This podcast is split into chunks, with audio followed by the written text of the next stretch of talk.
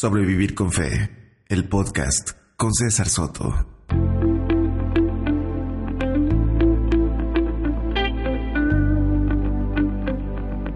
¿Qué tal a todos? Buenas tardes o buenos días. Hoy, hoy el ánimo es distinto en este nuevo capítulo de Sobrevivir con Fe. Esta semana, ya saben, muchos ya lo escucharon, eh, hubo un podcast eh, adicional, un podcast extraordinario, una edición especial debido a lo que está ocurriendo en Chile. No solo en Chile, hay otras partes de Latinoamérica que están bastante convulsionadas y, mi llamado sigue siendo el mismo. Por favor, iglesia, súmate del lado de aquellos que están siendo fruto o producto de la, de la opresión. ¿Ok? Pero hoy quiero ir directo al grano y tiene alguna relación, sí, tiene alguna relación con, con esta agitada semana en donde hemos estado eh, reflexionando en torno a lo que ocurre en Chile versus lo que la iglesia está haciendo o puede hacer. Eh, y el capítulo de hoy se llama Orar o no orar. He ahí el dilema, he ahí la cuestión, como quieras traducir la frase de Shakespeare. Y, y de alguna manera esto está ligado, pero, pero por favor, voy a hacer un esfuerzo por no no ligarlo eh, completamente, porque creo que este es un tema mucho más amplio que la contingencia. Entonces quisiera que quedara al menos de referencia para, para diversas otras diversas ocasiones. ¿Ok? Así que metámonos de, cabeza a este asunto. ¿Orar o no orar? Es ahí, ese es el dilema, es ahí el dilema. Y, y es que orar es uno de los ejercicios y disciplinas espirituales más populares. Muchas religiones del mundo consideran, de hecho, a la oración como el acto a través del cual se habla con Dios. Muchas religiones. Eh, mira, incluso el budismo, el cual no es en estricto rigor y en estricto sentido de la palabra una religión, sino una filosofía, incluso el budismo tiene el ejercicio de repetir mantras y hacer ciertas acciones mientras se repite el mantra que dentro de la práctica de la meditación se pudieran considerar entonces oraciones. Como les decía hace unos días atrás, eh, que he venido hablando respecto a la situación en Chile y debido a lo mismo eh, me permití escribir algunas cosas en redes sociales. Una de esas de esos escritos comenzaba diciendo, orar no es suficiente. Como ustedes entenderán, una frase así, en el contexto cristiano evangélico latinoamericano, evidentemente no es muy bien recibida. Al menos no es bien recibida sin explicarla. Y como ustedes saben, a veces la gente solamente lee un pedazo y luego se lanza, eh, y otra gente termina de leer y por lo menos aunque no esté totalmente convencida, por lo menos se lo pensó un poco, entonces eh, esto tiene que levantó, no tiene que haber levantado, levantó cierta, cierta eh, oposición. Debo decir de que, aunque muchos la cuestionaron, creo que la gran mayoría sí entendió el punto. En muchos espacios eh, del mundo del acontecer cristiano evangélico, el, llamado a la gente es a orar. Es orar y esperar. Orar y esperar. Como únicas opciones para la iglesia a la luz de los acontecimientos que pueden ocurrir a nivel social. Orar y esperar.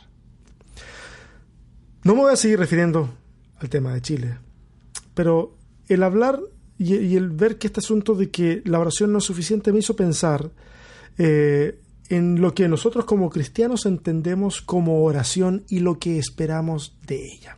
Ahora, es evidente que en un podcast de la duración que tiene, sería iluso pensar en que les voy a educar sistemáticamente sobre la oración, eh, básicamente porque no es mi intención, o sea, tal vez yo podría, ¿cierto?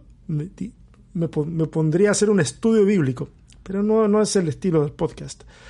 Eh, bueno, sería una ilusión eso, y también una ilusión de que al comenzar a hablar del tema lo voy a agotar. No, no, no. Simplemente lo que quiero hacer hoy es arrojar ciertos argumentos, reflexiones sobre la mesa que tienen que ver con el tema de, de la oración y esperar a que eso sea suficiente, al menos para animarles a conversar con sus cercanos sobre la oración. Pueden ser cercanos de tu familia, pueden ser cercanos de tu iglesia. Todo va a depender de, de dónde te muevas y en realidad lo que quieras, lo que quieras conseguir. Pero, pero si al menos el, escuchar este podcast te lleva a eso, independiente de que, independientemente de que estés de acuerdo o no con lo que yo diga, para mí es, es suficiente. Y como no me quiero no me quiero arrancar con mis divagaciones que usualmente hago, eh, entonces quise estructurar este asunto en, en ¿cómo se llama? En tres preguntas, ¿ok? Eh, para, para, darle como, un, como una orientación a todo este asunto. Las preguntas son qué es la oración, por qué oramos y la última de ellas, eh, si la oración tiene poder. ¿Ok? Y hay una pequeña conclusión que quiero compartir con ustedes, así que vamos desenvolviendo esta o, o pelando la cebolla para ver cuántas capas alcanzamos en este ratito a hablar de la oración. Entonces, número uno, ¿qué es la oración? Desde el cristianismo podemos afirmar que se trata de hablar con Dios. Aunque si les soy honesto, a veces se puede transformar con mucha facilidad en hablar con uno mismo o hablarle a la gente que está a nuestro alrededor. Eh, es por eso que me gusta la oración como una cuestión más bien solitaria. ¿Ah? Porque la oración es un ejercicio espiritual del cual se recomienda la práctica personal y en solitario. Ahora, por favor, siempre soy una, soy una persona, siempre he sido una persona, bueno, siempre, de un tiempo a la fecha, he sido una persona que, que vela por el valor comunitario de la práctica del cristianismo. Y entonces es evidente que existe la oración congregacional, comunitaria. Eh, sin embargo, de que eso existe, orar permanece como un acto muy personal, porque si solo limitamos la oración a la expresión comunitaria, entonces en realidad es una fracción muy pequeñísima de nuestra vida cristiana la que estaría en oración y, entonces eh, reducir la oración al ritual eh, o a la liturgia pública eh, es, un, es, una reducción al absurdo. ¿ok? Ahora, dicho esto, y a pesar de ser un acto personal, quien ora no debe desconocer el sentido comunitario de la oración, a pesar de que ore solo. Porque, aunque se realice en solitario, uno debe reconocerse como parte de algo más grande que la singularidad de la existencia. Esto nos ayuda a alejarnos del egoísmo y de los intentos, fallidos por supuesto, de manipular a Dios con nuestros, nuestros deseos.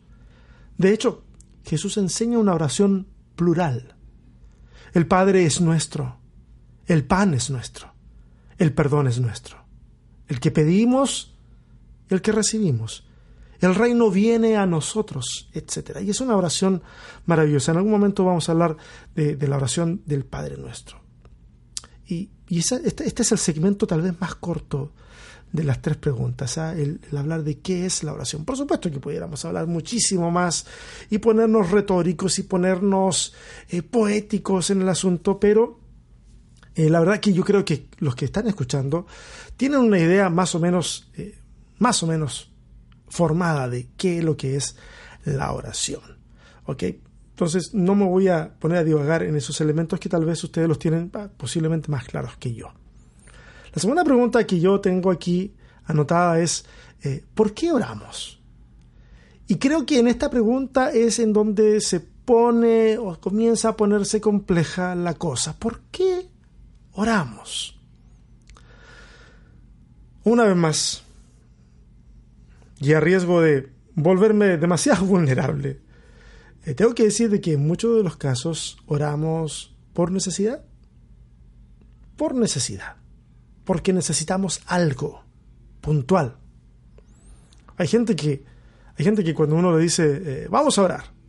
Yo recuerdo hace años atrás, estábamos en un momento que nos llamaron a la oración. No nada específico, era parte de una rutina de, un programa y nos llaman a la oración y estamos en un grupo, nos tomamos de la mano y alguien dice, bueno, ¿qué vamos a pedir? Eh, a todos les hizo mucho sentido. Creo que a mí en ese tiempo también me hizo algo de sentido por un instante. Luego pensé y dije yo, ¿por qué la oración simplemente se asocia a pedir?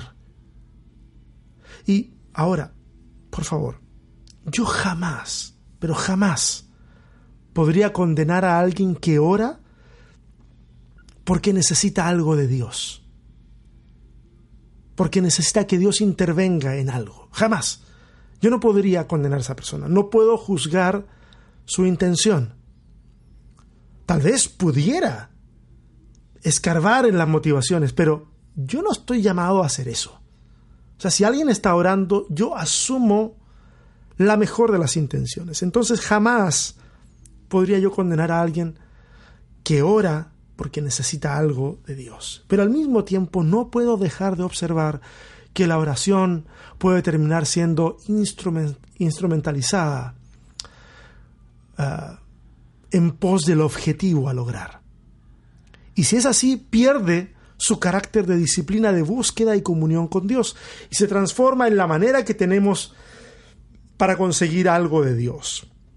Si a esa oración le sumamos otros elementos como el ayuno, como las caminatas de oración, etcétera, etcétera, todo eso, de alguna manera, si no entendemos de que es una disciplina espiritual y que su principal objetivo tiene que ver con buscar la comunión con Dios, entonces todo ese ritual es simplemente o un acto de autoconvencimiento para nosotros, para sentir de que estamos haciendo las cosas bien, o eh, solapadamente, aún de forma inconsciente, el acto de querer controlar la decisión de Dios frente a, a cualquier situación, conseguir algo de Dios. Entonces, conectamos el orar con el obtener algo y es ahí donde caen la mayoría de nuestros excesos, porque terminamos viendo la oración como la clave para obtener cosas de Dios y no como un ejercicio de comunión. De ahí, de ahí, de ahí frases como la oración es la llave de todas las cosas. Porque de alguna manera son las cosas las que persigo. La oración es el medio. ¿Me voy explicando? ¿Ok? La oración como la clave para obtener cosas de parte de Dios y no el ejercicio de comunión. ¿Consecuencias? Al menos lo que yo veo es que, por ejemplo, tomamos versículos de la Biblia para validar el orar por las cuestiones más absurdas, como conseguir el novio o la novia de mis sueños, o que gane mi equipo de fútbol, etc. Algunos de ustedes puede decir, bueno, sí, son bastante tontas esas oraciones. O, a algunos le puede parecer tonta la de, la de pedirle por el novio de mis sueños o la novia de mis sueños.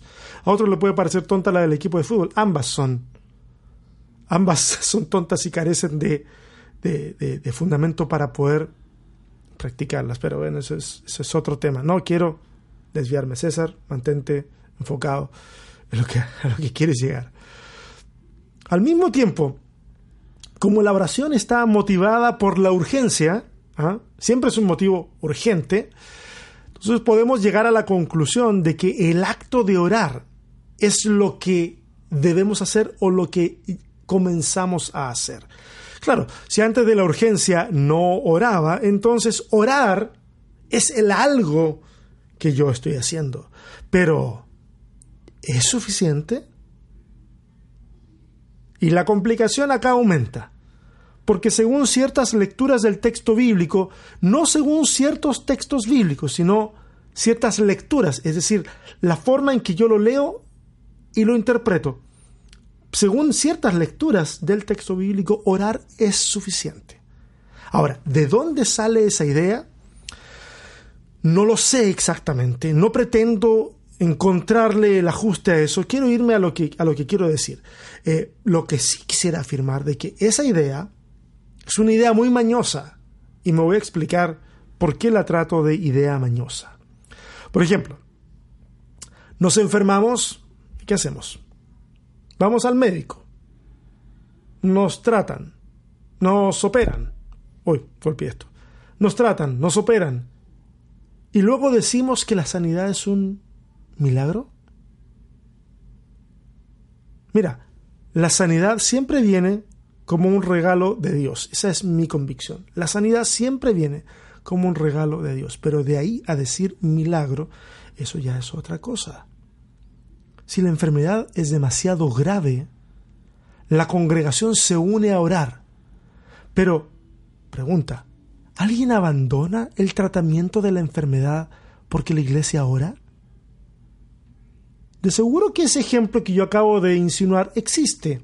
Y sé que hay personas que así lo han hecho, cuestión que considero un error teológico enorme, pero al menos es un error consecuente con el discurso que se tiene. El resto de nosotros no abandonaríamos el tratamiento. Para conseguir un trabajo vamos y hacemos las gestiones, entregamos currículums, vamos a entrevistas y los que tenemos fe acompañamos todo esto orando. ¿Por qué no simplemente oramos? ¿Por qué no simplemente le decimos, Señor, tú conoces mi necesidad, tú sabes dónde vivo, sabes mi dirección, que me llegue el trabajo? ¿Por qué ahí la oración no es suficiente?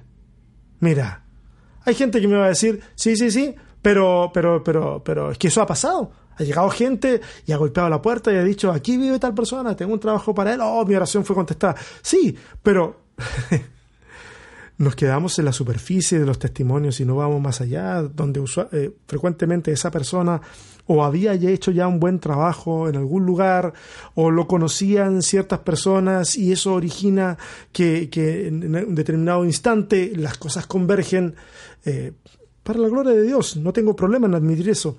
Y que aparece esta, donde se junta eh, este acto de fe con la ocasión. ¡Pum! Pero debo decir de que de 100 testimonios eh, que pudiera escuchar respecto de alguien que consigue un trabajo, no sé si la mitad de uno de ellos alcanzaría para encajarla en esa narrativa. El resto ha tenido que hacer lo que ha tenido que hacer, porque ha considerado tal vez que la oración no es suficiente, que debo hacer algo además. Ahora, cuando vemos de que la causa es muy grande, no sé, como el hambre en el África o cambios en la política de un país, entonces orar es todo lo que se puede hacer. Al parecer, para mucha gente sí. Señor, llévales alimento a esas personas. Señor, cambia el corazón de este, del otro, del presidente. Ok, perfecto, pero ¿es todo lo que se puede hacer? Es decir, pareciera que si la causa es lo suficientemente imposible, oramos. Y si es abordable, decimos, vamos en el nombre de Jesús y avanzamos. Ahora, ¿quién entiende eso?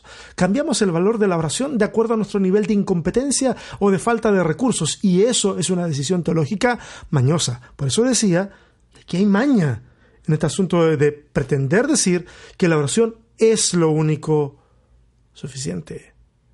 Hay que hacer cosas. Ahora, ¿es importante orar? Por supuesto.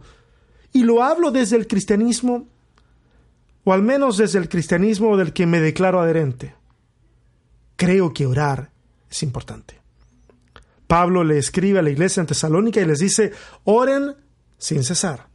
Y Jesús le enseña expresa y dedicadamente a orar a sus discípulos. Pero eso no significa que es todo lo que la iglesia puede hacer. En Éxodo 14 está la indicación a Moisés para que deje de orar y comience a actuar. En el verso 15 y 16 dice, Entonces dijo el Señor a Moisés, ¿por qué clamas a mí? Di a los israelitas que se pongan en marcha. Y tú levanta tu vara y extiende tu mano sobre el mar y divídelo, y los israelitas pasarán por en medio del mar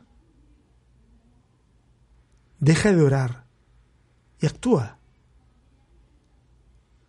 ¿Por qué no pedirle a Dios de que si fue capaz de hacer diez ah, plagas en Egipto, ¿por qué, ¿por qué, no nos teletransporta mejor para el otro lado? ¿Ah?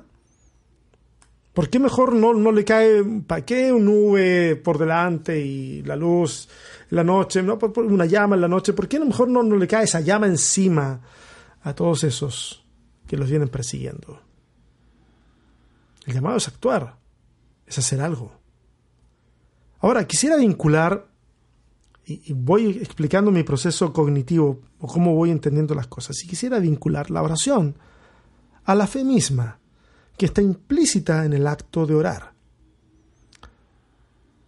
Hago esto porque en Santiago hay un pasaje en donde se habla de la fe versus las obras, que en realidad está mal expresado, ¿ah? porque, porque lo que Santiago propone no es la elección de solo una de las cosas, no es una falsa bifurcación, es el ejercicio, lo que Santiago propone es el ejercicio de una fe que es capaz de obrar.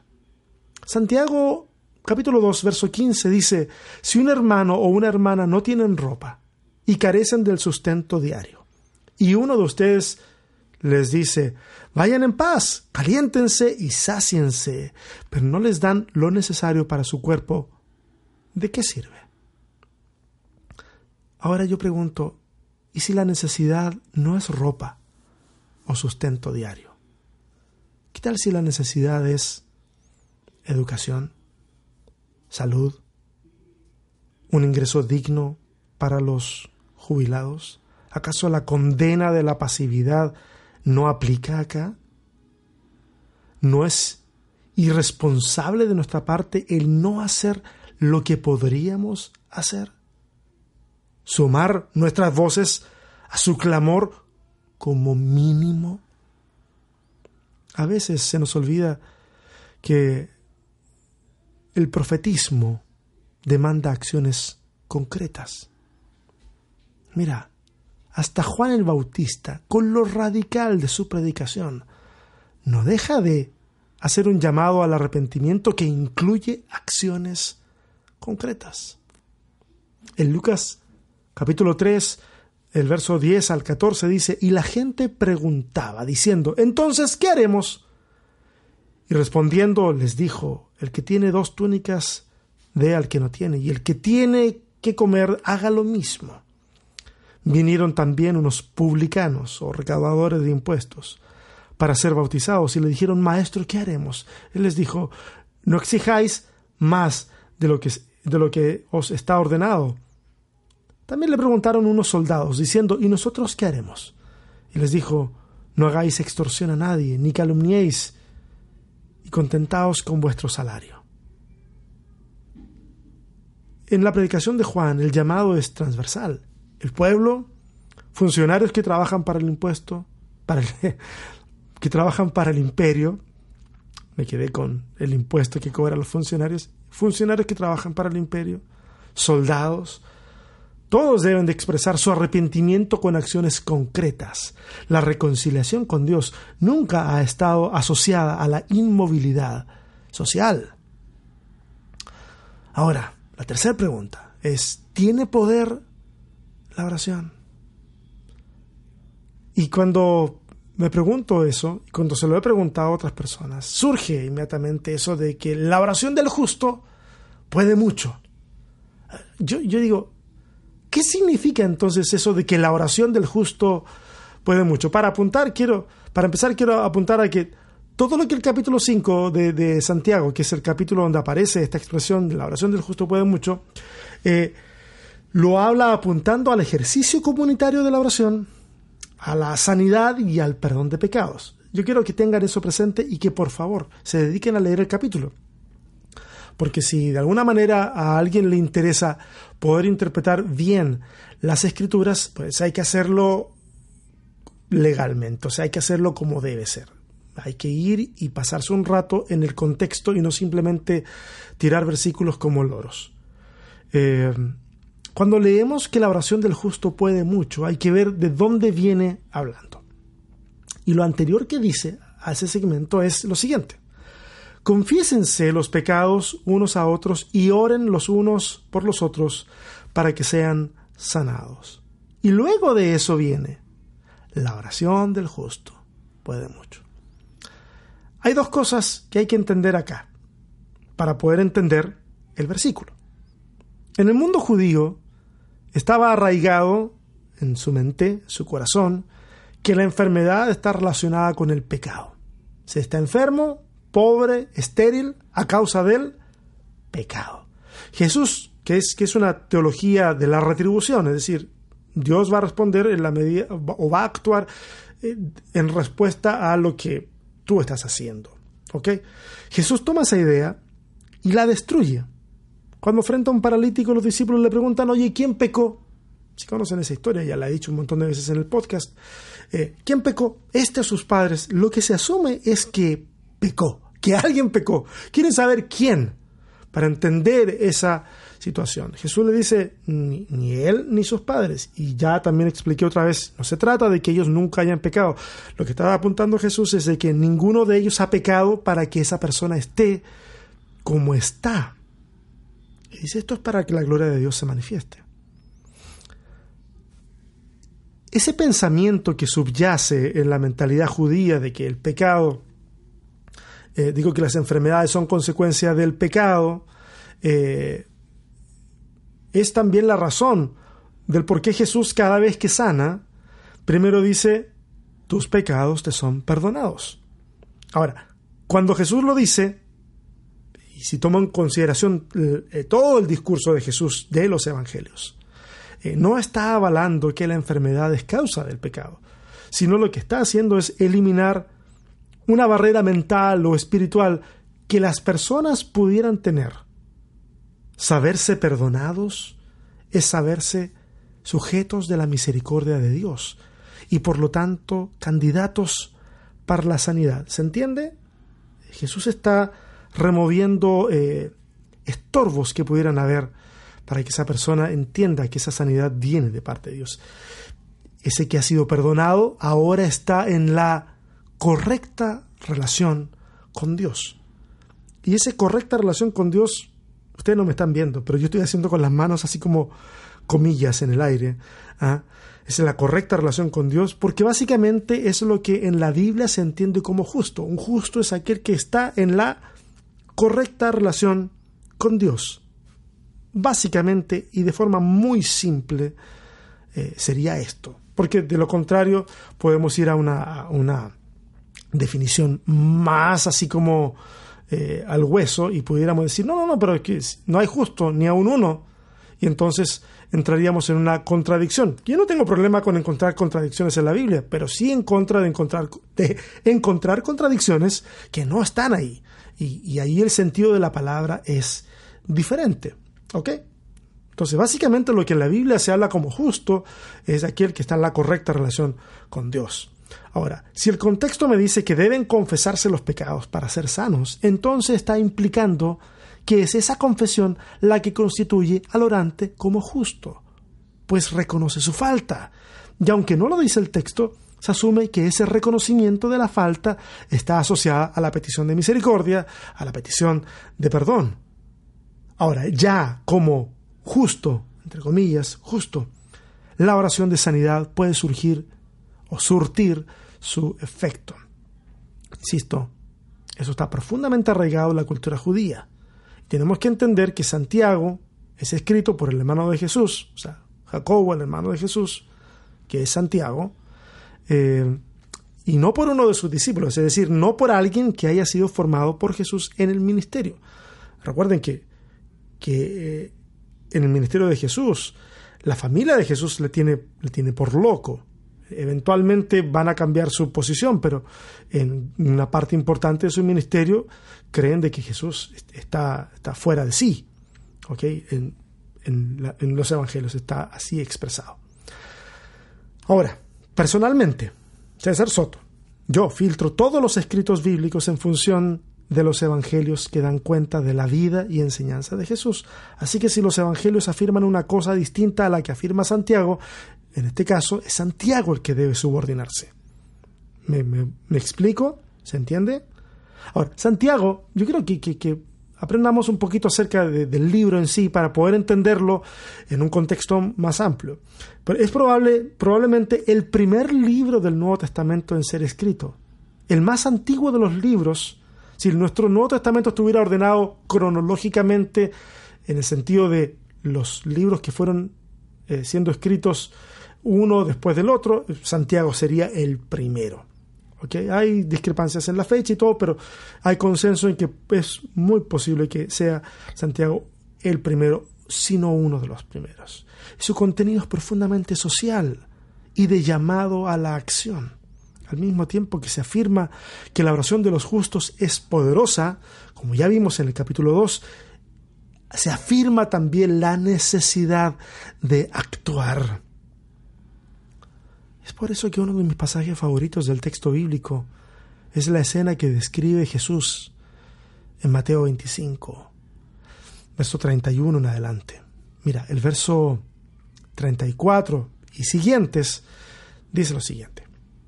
Dice, entonces el rey dirá a los que estén a su derecha, vengan ustedes, que son benditos de mi Padre, hereden el reino preparado para ustedes desde la creación del mundo tuve hambre y me alimentaron. Tuve sed y me dieron de beber. Fui extranjero y me invitaron a su hogar. Estuve desnudo y me dieron ropa. Estuve enfermo y me cuidaron. Estuve en prisión y me visitaron. Siempre es posible hacer algo, además de orar. Siempre. Dejemos de orar que Dios cubra la desnudez del mundo cuando nuestro ropero está lleno de ropa que la tenemos ahí esperando bajar de peso o que la moda vuelva.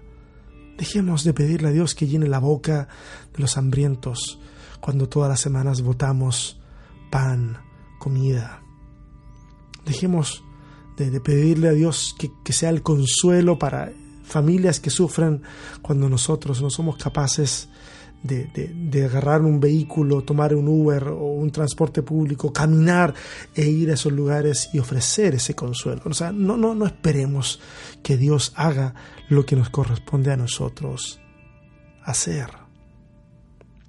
Mira, nunca, por favor, tú eres cristiano, si es que lo eres, te voy a hablar a ti. Si tú eres cristiano, eres cristiana, Nunca dejemos de orar, pero tampoco dejemos de actuar. Toda acción de Dios para con su pueblo en la Biblia la vemos condicionada al actuar de unos pocos o de muchos, pero siempre condicionada al ser humano haciendo su parte.